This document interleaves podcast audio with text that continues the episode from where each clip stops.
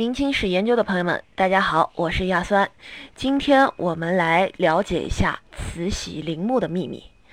在一九八四年，国家文物局对慈禧太后陵重新进行清理。那国家文物局与清东陵文物保管所共同组成了一个清理慈禧内棺小组，对慈禧的尸体进行了防腐处理。打开慈禧的棺椁后，科学家发现。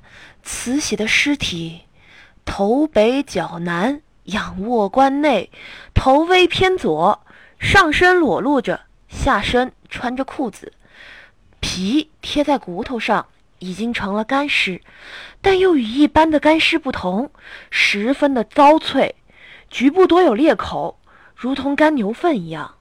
尸体上盖着一件黄缎被，一件黄袍，一件马褂，在身旁。看到了一个黄绸子的包袱，打开一看呐，里边有一颗牙齿，还有两节指甲。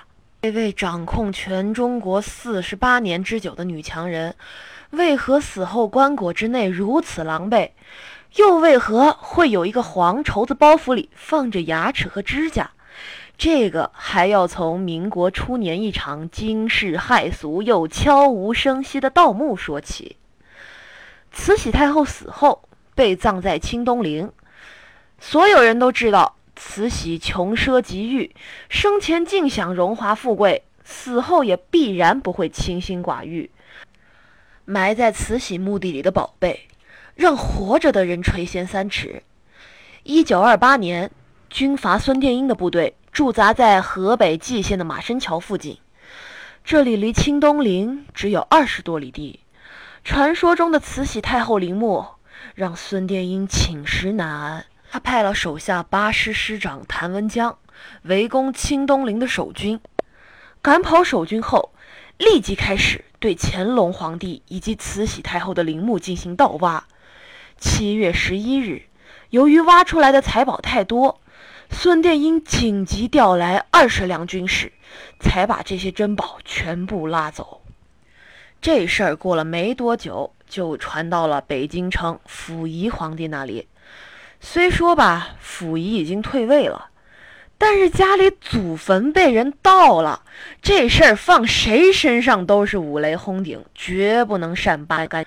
溥仪发誓不报此仇，誓不为爱新觉罗后裔。他一面多次致电蒋介石、阎锡山，让他们把涉事的军阀绳之以法，一面。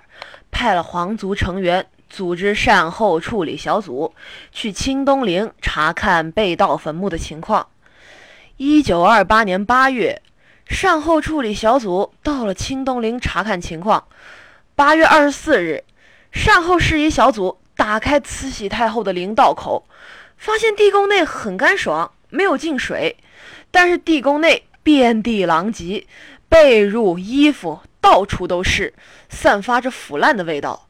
宝床下斜依着慈禧太后的金漆外椁，金漆椁盖仰面被扔在地宫的西北角。慈禧太后的尸体俯身卧在椁盖上，脸朝下，头朝北，脚朝南。慈禧太后的尸体头发青黑色。披散在头上，上身赤裸，衣服完全被扒光，皮肉紧紧儿的贴在骨头上面。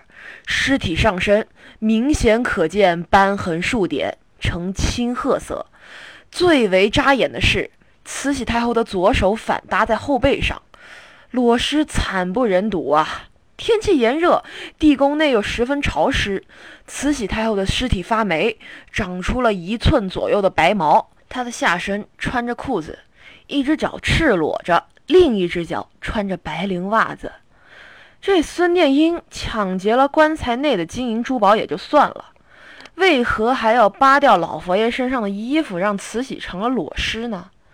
原来啊，慈禧太后身上这衣服也是无价之宝。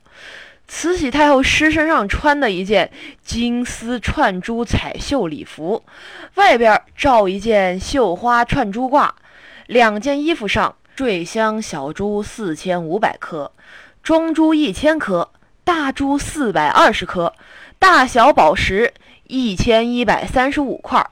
慈禧太后胸前佩戴三挂朝珠，其中有两挂为东珠，另一挂为红宝石。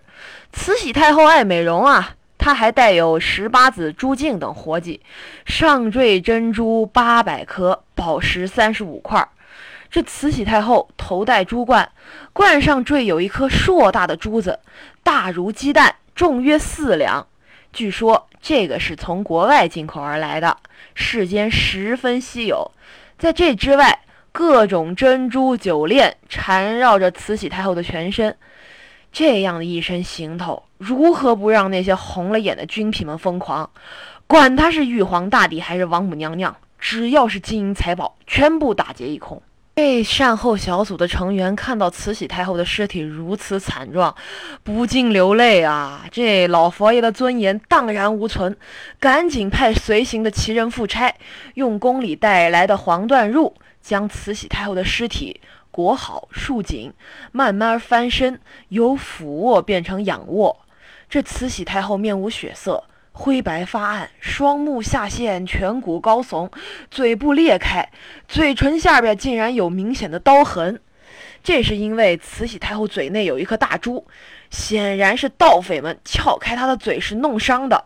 这奇人副差们表情严肃，奉命立即将太后老佛爷的金漆外裹、朱漆内棺恢复旧位，摆正放好，再将棺材内外擦拭干净，然后。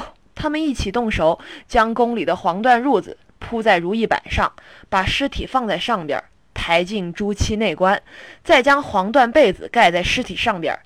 接着，他们将拾到的慈禧太后的旧物，包括太后生前掉的牙齿、剪下的指甲，用宫里的黄缎包袱包好，放在黄缎被子上，又将拾到的十五颗珍珠锤碎，压成粉末，撒在慈禧太后入殓的石床上。表达奉安之意，棺盖重新盖上，以漆封口，涂上金色。慈禧太后的劫后尸体再次得以安息。因此，在一九八四年，科学家们再次踏入慈禧陵墓所看到的情况，正是一九二八年善后小组处理过的情景。慈禧太后的尸体。被军阀抢劫后，已经成了裸尸。善后处理小组给慈禧的尸体做了一定处理，使得不至于太难看。又将捡到的慈禧牙齿、指甲放到黄绸子包袱内，给慈禧留了一个全尸。这位操控大清帝国五十年的一代隐蔽女皇，死后竟然落得如此下场，实在是让人唏嘘不已。